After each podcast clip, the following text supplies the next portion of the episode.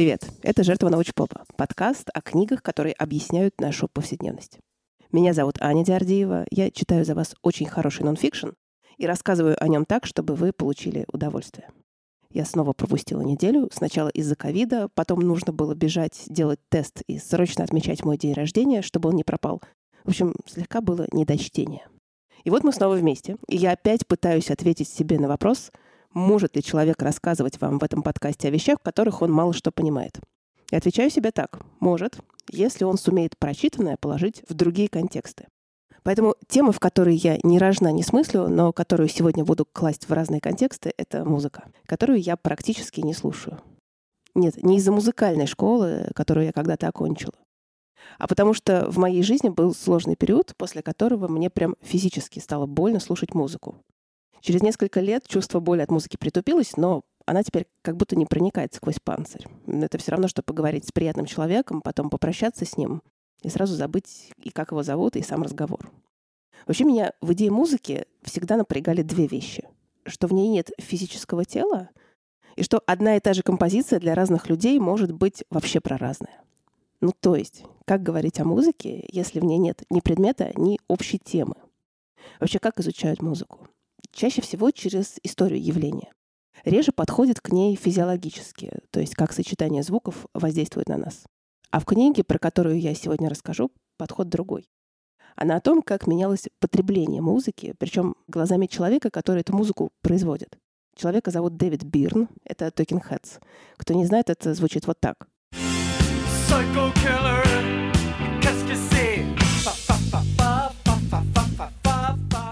Вернее, в 80-е звучало. Потом это стало звучать вот так в 2000-х.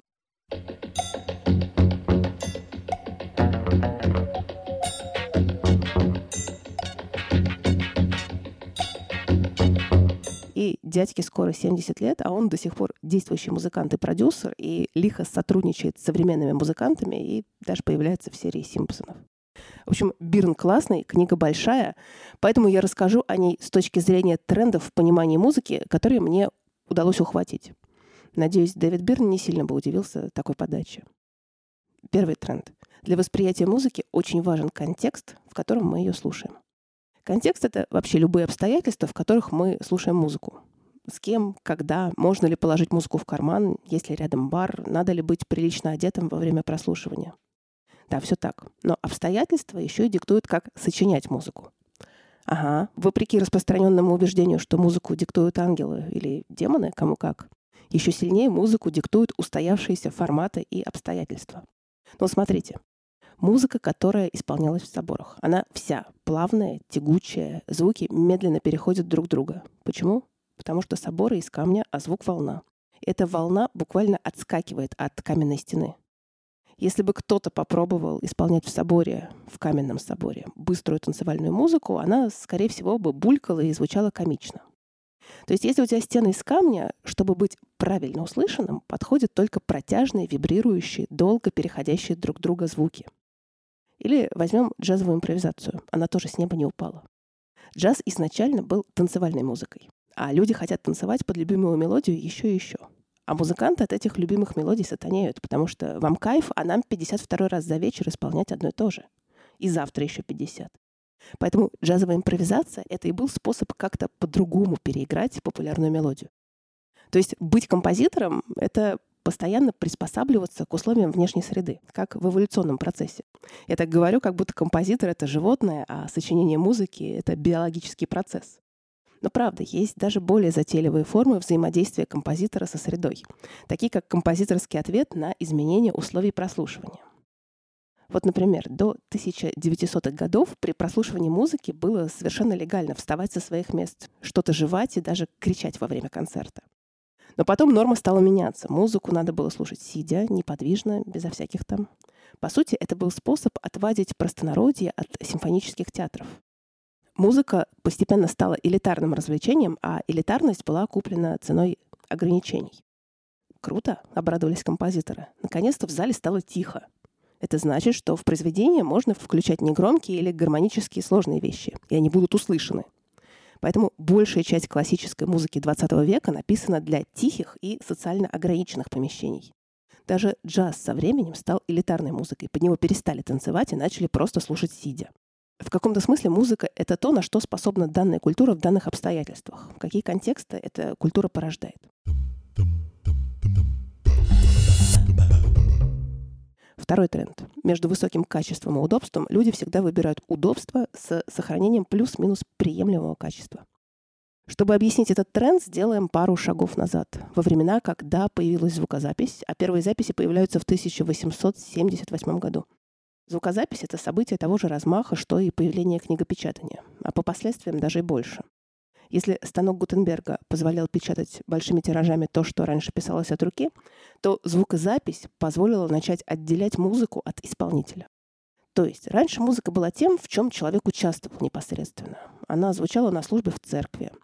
Ее можно было самостоятельно сделать на домашнем инструменте. А после появления звукозаписи музыку можно стало не делать, а просто прослушивать. Музыка начала потихоньку отделяться от контекста, в котором ее прослушивают. И композиторам теперь нужно было писать музыку с учетом как минимум двух пространств. Пространство концертного зала и воспроизведение в записи. Ну, где появляется звукозапись, там вскоре появляется ее редактирование, позволяющее заменить неудачные моменты. А там, где запись на одну дорожку, там вскоре появляется и многодорожечная запись с возможностью через какое-то время добавлять новые дорожки. И, наконец, появляется цифровая запись музыки. Это революция номер два. Потому что оцифровка звука позволила его положить в карман и тем самым еще больше отделить музыку от контекста. Но вот нюанс. Чем мобильнее становится музыка, чем меньше весит файл, чем он быстрее загружается, тем больше уступок по качеству приходится сделать. Например, срезать диапазон. Но для большинства слушателей такие уступки вполне приемлемы. Им не нужно высочайшее качество, им нужно приемлемое.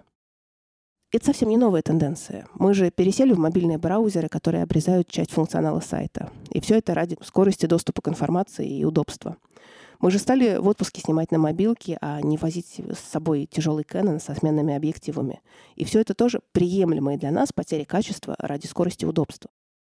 Но прикол в том, что оцифровка музыки стала влиять еще и на способы ее сочинения. Мы уже вышли из той романтической эпохи, когда музыка сочинялась на фортепиано или на гитарке на кухне. Сейчас сюрприз, почти вся музыка сочиняется на ноутбуке. Потому что там есть очень удобное и функциональное программное обеспечение для сочинения музыки. И минимальной музыкальной единицей становится не мелодия и даже не музыкальная фраза, а сэмпл. Короткий, ритмически зацикленный кусок. Это основа современной музыки и поп-музыки в особенности. Есть огромный рынок музыкальных сэмплов на продажу, не говоря уже о том, что сэмпл можно позаимствовать у коллег и творчески переработать. Я поняла, что такое сэмпл, когда мой трехлетний сын запустил в планшете программу Korg и стал произвольно тыкать на кнопочки, получая разные аранжировки одной и той же темы. Ну вот так примерно.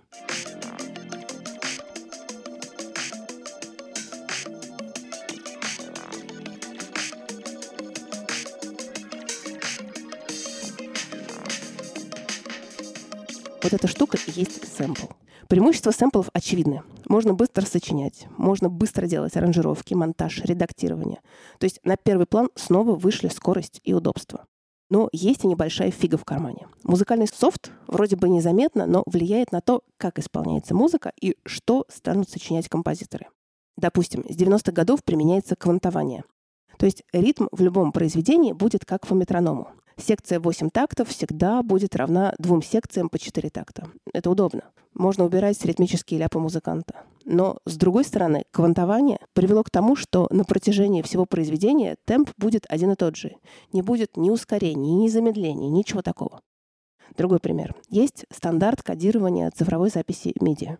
Он запоминает исполнение композиции по 127 примерно параметрам запоминает силу нажатия на клавиши, длину звучания ноты в композиции и всякое такое. И в дальнейшем можно менять манеру исполнения композиции, но программное обеспечение будет его нивелировать, подгоняя в сторону к идеальному среднему. А еще софт лишает нас духовых инструментов и смычковых струнных в композиции. Нюансы этих инструментов до сих пор сложно распознаются цифровым ПО, и это отталкивает многих композиторов от их использования. То есть, что и как писать, диктует композиторам уже не контекст исполнения, а софт, в котором они свои произведения пишут. Ну, конечно, контекст потихоньку исчезает. И с этим связан третий тренд. Музыка из переживания все больше становится товаром. До звукозаписи музыка была частью социального контекста и одномоментным переживанием. Музыка в записи стала продуктом, который можно купить, продать и обменять. С появлением цифровой звукозаписи у нас, с одной стороны, происходит максимальное отчуждение музыки от контекста, в котором он существует. С появлением цифровой звукозаписи у нас, с одной стороны, происходит максимальное отчуждение музыки от контекста, в котором она существует. Музыкальный трек — это просто аудиофайл, содержащий имя исполнителя и название альбома. Больше об этой музыке можно не знать ничего. С другой стороны, музыки и звуков вокруг становится так много, что непонятно, как выбрать звучание, которое подходит именно тебе. И тут нас ждет игра «Найди себя», потому что Бирн предлагает рейтинг тех способов, которыми люди находят музыку для прослушивания. На первом месте это выглядит и неожиданно, и очень правдоподобно одновременно. Максимально консервативный подход. Люди продолжают слушать ту музыку, которую они слушали в молодости. Остальные, все, кто так не делают, слушают музыку по рекомендации. Но чьей? На выбор 63% американцев влияет коммерческое радио, а затем идут рекомендации от друзей. Ага, подумали музыкальные платформы и стриминговые сервисы. Мы ведь тоже ваши друзья, и тоже можем вам кое-что порекомендовать. В первую очередь это плейлисты, в том числе и составленные разными селебрити. Да, это неплохо работает, но на очень ограниченный круг ситуаций, на там, утреннее пробуждение, влажную уборку или безопасное вождение.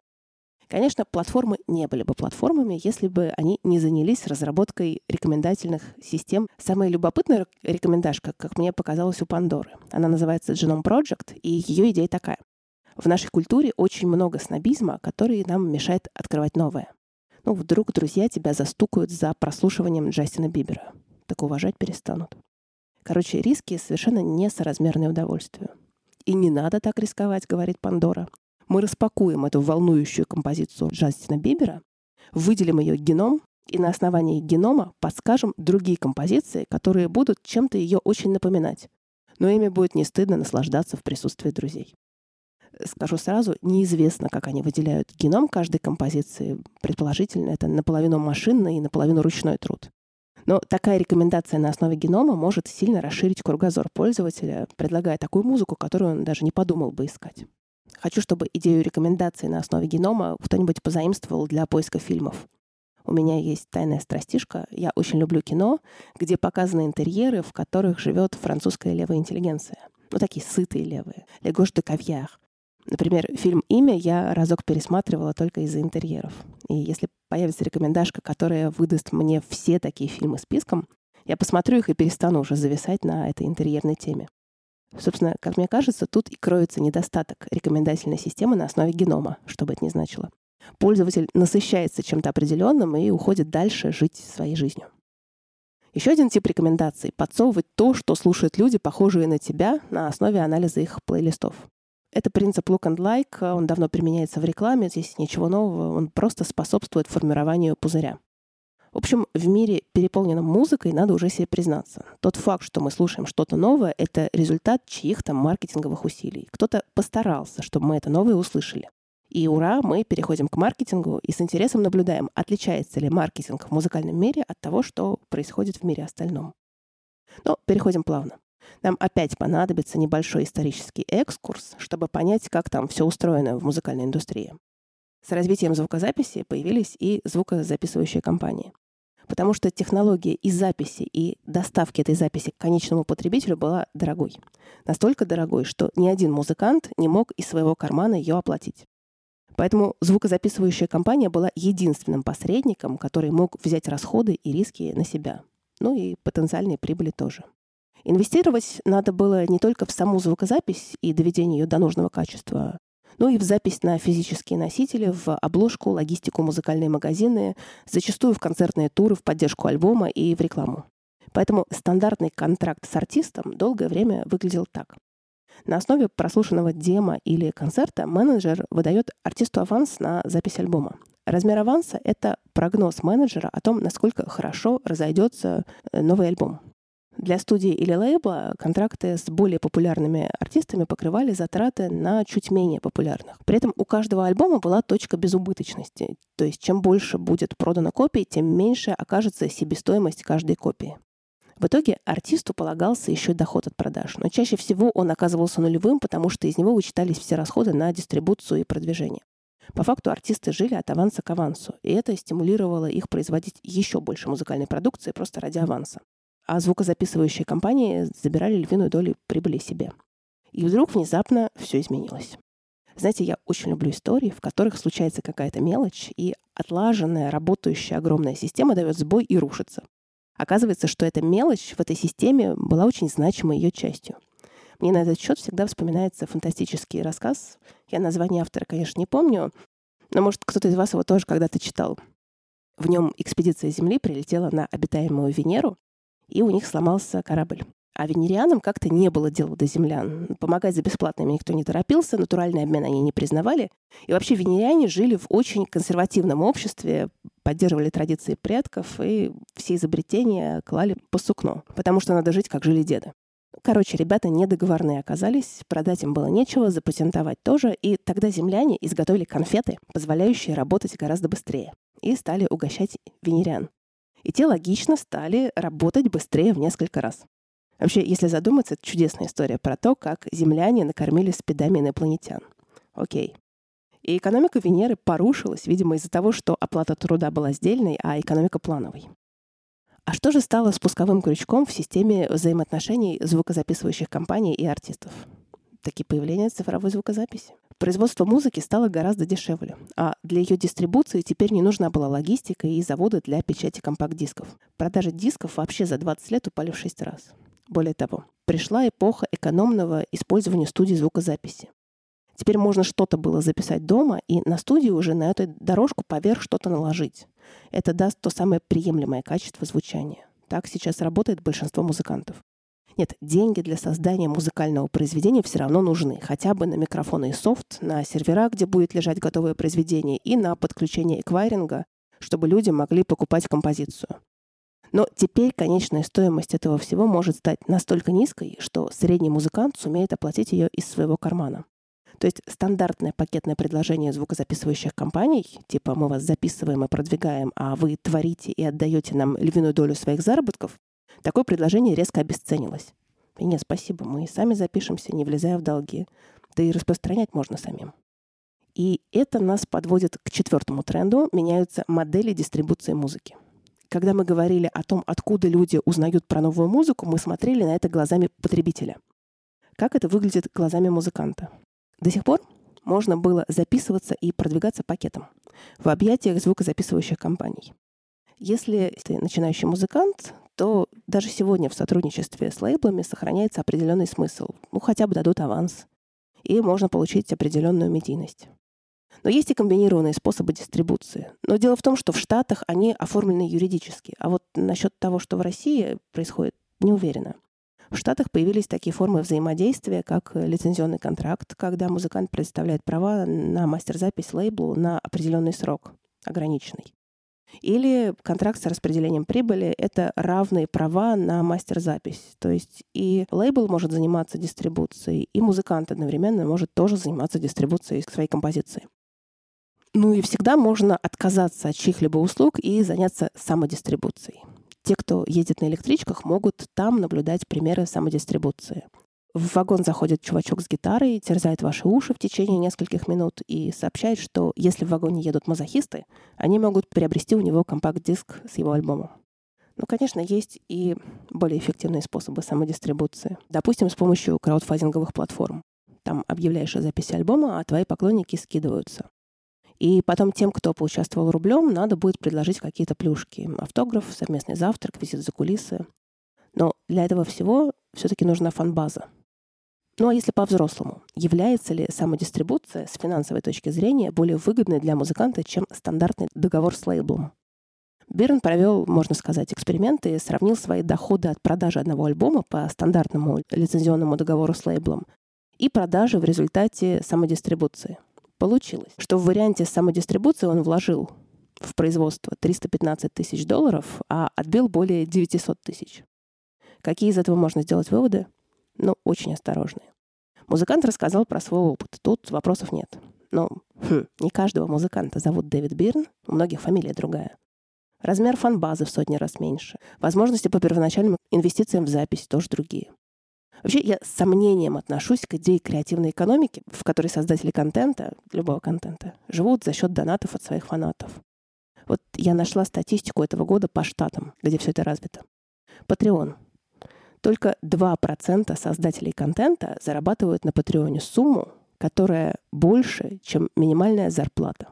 Spotify. 99% музыкантов, то есть это на минуточку 3 миллиона человек, зарабатывают в среднем на Spotify 36 долларов за квартал, продавая свою музыку.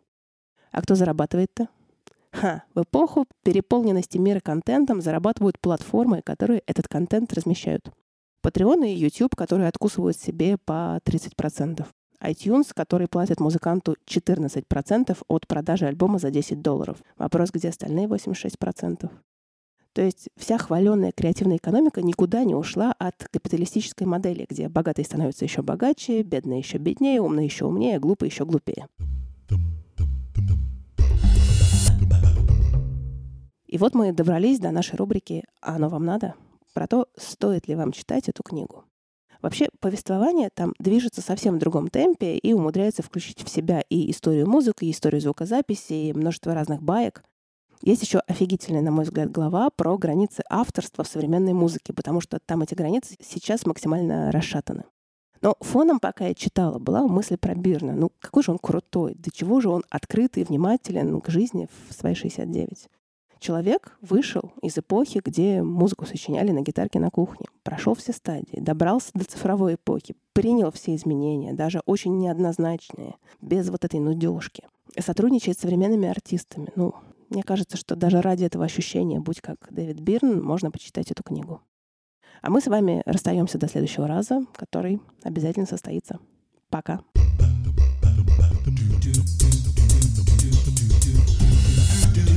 Dude.